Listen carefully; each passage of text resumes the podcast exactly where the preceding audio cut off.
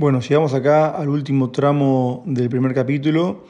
Voy a hacer un pequeño resumen y en realidad esta parte también la voy a publicar como un bonus para los que quieran directamente, eh, o yo les aconseje directamente escuchar esto como caso práctico y, bueno, no, no, si no quieren, no tienen tiempo de, de escuchar todo el capítulo entero. Estamos entonces ante la decisión de cómo suplementar vacas y toros en un rodeo de cría en la zona centro de la provincia de Buenos Aires. Los animales están ya llegando al momento del entore, pero estamos sobre el entore, no tenemos tiempo. Son campos que no tienen demasiada infraestructura. Algunas consultas han sido por silos comederos.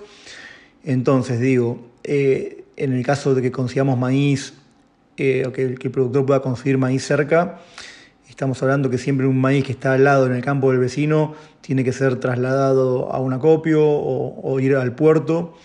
Estamos en, una zona mediterránea, que lo cual significa que está lejos de los puertos, está en el medio, en el medio de la provincia, con lo cual los descuentos de flete son importantes y son oportunidades, digamos, son, son lugares en los que los granos son más baratos que, en las zonas costeras donde hay puertos.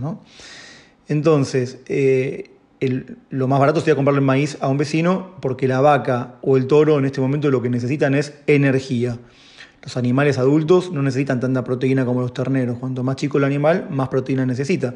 Por eso en un DCT precoz tenemos 21 de proteína, supongamos, y después va bajando a 18, en una recría de 16, en un engorde 13, pero una vaca o un toro necesitan 11 de proteína aproximadamente. El maíz tiene 8 de proteína, más lo que se supone que los animales estén en el campo, están en primavera, debería haber algo de oferta, más allá de que ahora no hay nada, pero digamos, eh, en primavera y con estas últimas lluvias algo, algo de pasto va a haber.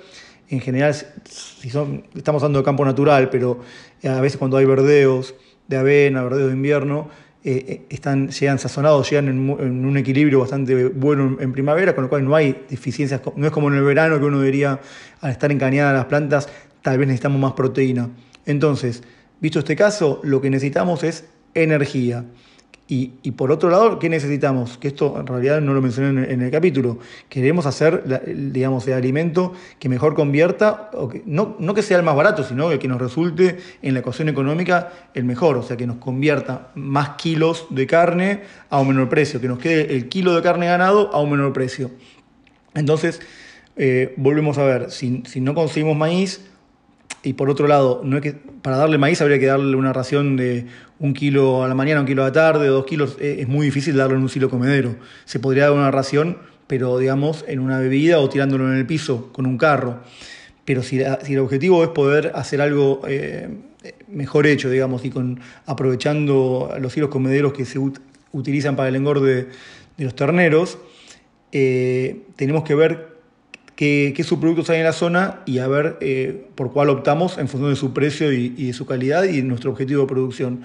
Buscando entonces eh, productos energéticos, hay, como decía, hay productos energéticos eh, como si fuera la melaza, caña de azúcar, hay productos que son muy húmedos, que los lo descartamos porque están en otros lugares muy alejados y nosotros necesitamos, eh, como dije en un principio, no, mover agua, tiene que ser algo, eh, porque, o sea, más allá de todo hay que hacer el número, porque puede haber algún producto que sea realmente muy barato, que lo regalen y que cuando uno hace la cuenta por materia seca igual convenga, pero en este caso estamos evaluando qué tenemos en la zona, puede haber pele de afretillo de trigo, que es el, producto que, se peletea después de la extracción, digamos, de la harina del trigo, es un producto que tiene buena fibra, tiene buena proteína, tiene 14, 15 de proteína, a veces 16, pero son productos que pueden tener, depende del molino, eh, pueden tener residuos de, harina. Y esos residuos de, harina pueden traer acidosis porque la harina, en definitiva, es almidón y tiene una degradabilidad explosiva.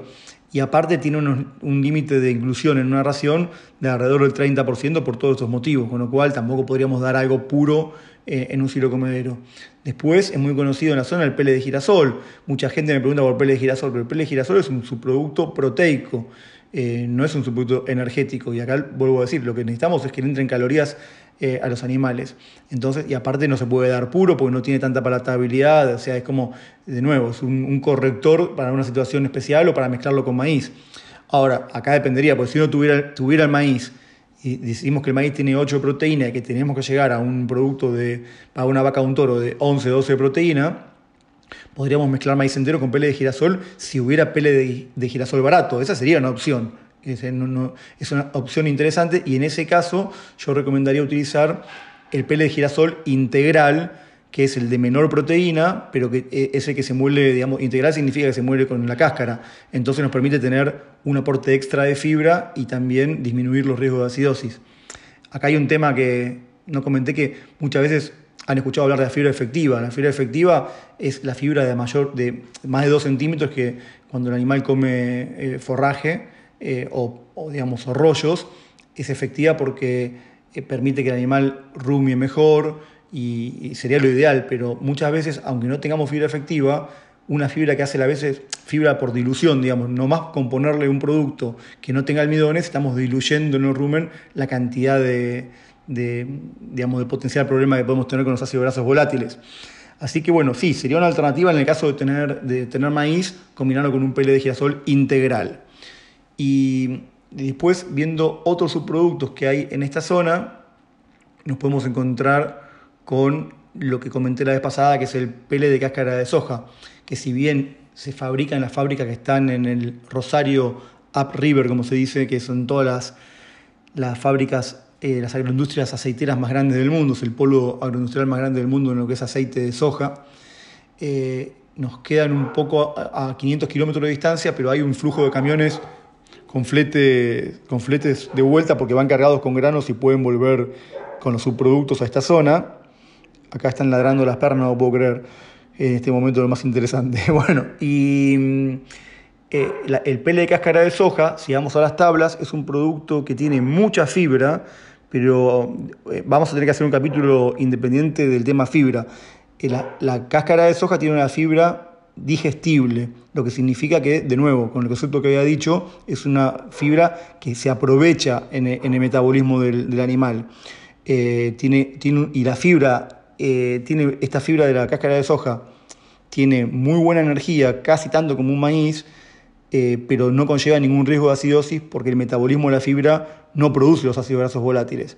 Entonces, eh, este sería un producto que se podría llegar a dar prácticamente puro en el ciclo de autoconsumo o combinado con algo de maíz. En este caso sí aconsejaría si fuera maíz quebrado, por lo que había dicho, como ya tenemos la fibra como eh, que, haría la función de, disminuir los riesgos de acidosis, podríamos combinarlo con un 20-30% de maíz quebrado o 40%. Ya si nos vamos más arriba volvemos a tener riesgos, pero yo diría para poder largar alimentar directamente a voluntad, sin acostumbramiento, eh, la base tendría que ser cáscara de soja, lógicamente pele de alfalfa se puede, se puede llegar a dar si se consigue a buen precio porque es un producto espectacular, no tiene limitantes, tiene palatabilidad, los animales lo van a comer.